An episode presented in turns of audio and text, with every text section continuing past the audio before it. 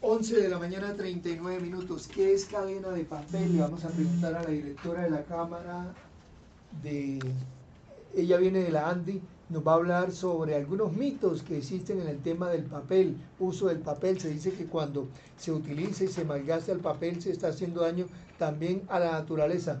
Eh, bienvenida a Caracol Radio, directora Isabel Cristina Riveros. Buenos días. Muy buenos días a todos acá en la mesa y a todos los oyentes de Caracol. ¿Cuáles son esos mitos que existen en torno al uso del papel?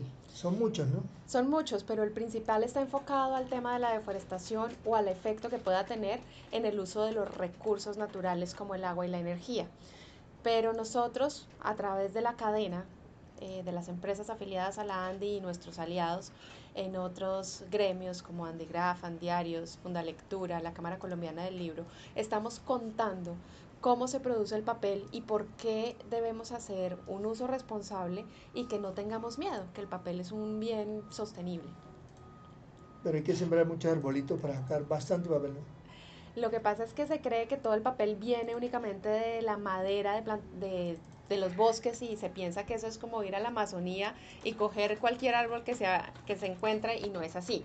En Colombia nosotros producimos papel a partir de tres fuentes principales. La primera, el reciclaje, que es toda la recolección de los papeles cajas, cartones, bolsas que consumimos a diario y esto representa casi el 65% de la producción adicionalmente o de la materia prima utilizada para la producción.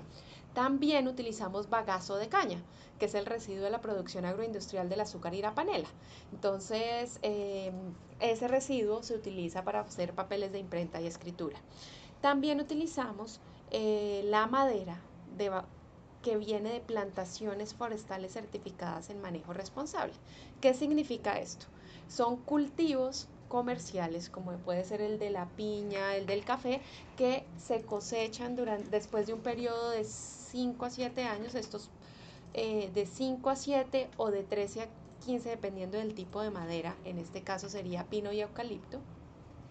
Y cuando se cosechan se utilizan para la producción, pero la fibra virgen que se compone en el ciclo no sobrepasa el 35%.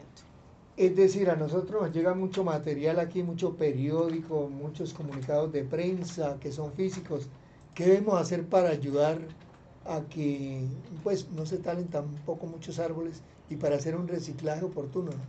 Digamos que el, el, concepto de tala es cuando es una deforestación indiscriminada, que es por la ampliación de la frontera agrícola o por los cultivos ilícitos.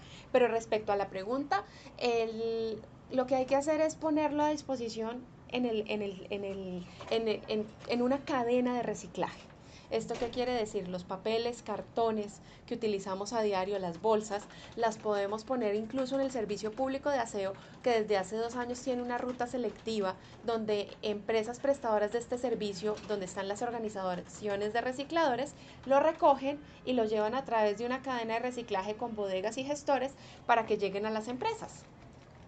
Aquí en Bucaramanga hay algún sitio especial donde la gente, a veces uno tiene una cantidad de periódicos, de papel en la casa y uno no sabe qué hacer porque lo saca a la calle y a veces llega el carro a la basura y se lo lleva ahí al basurero. Hay organizaciones de recicladores que se encargan de esa labor acá en Bucaramanga y en todo el país, igualmente bodegas de reciclaje, donde si se llevan estos residuos, eh, los gestores que son las personas que recolectan este material, lo llevan a las empresas a través de las diferentes cadenas. Si en Bucaramanga hace tiempo existió ese reciclaje en todos los hogares, pero ha disminuido ¿no? ese trabajo que venían haciendo a través de una cooperativa de recicladores, pero ya casi no hay, ya vemos que no pasan a los barrios. Eh, no, ellos siguen trabajando. De hecho, en este momento las organizaciones de recicladores están recibiendo pago de tarifa a través del servicio público. Y si ustedes se fijan, la factura del servicio público de aseo viene con un rubro que es dedicado al aprovechamiento. Bueno, ahí está, muy amable entonces, le decimos a la doctora Isabel Cristina Riveros, es la directora de la Cámara de la Pulpa, Papel y Cartón de la ANDI en Colombia. Muy amable por estar aquí en Caracol Radio. Eh, muchas gracias y los invitamos a todos a consumir papel, que es un bien que viene de fuentes renovables, es biodegradable y reciclable. Muchísimas gracias. Bueno, que les vaya bien. Adiós, que estén muy bien. Sí. Yes.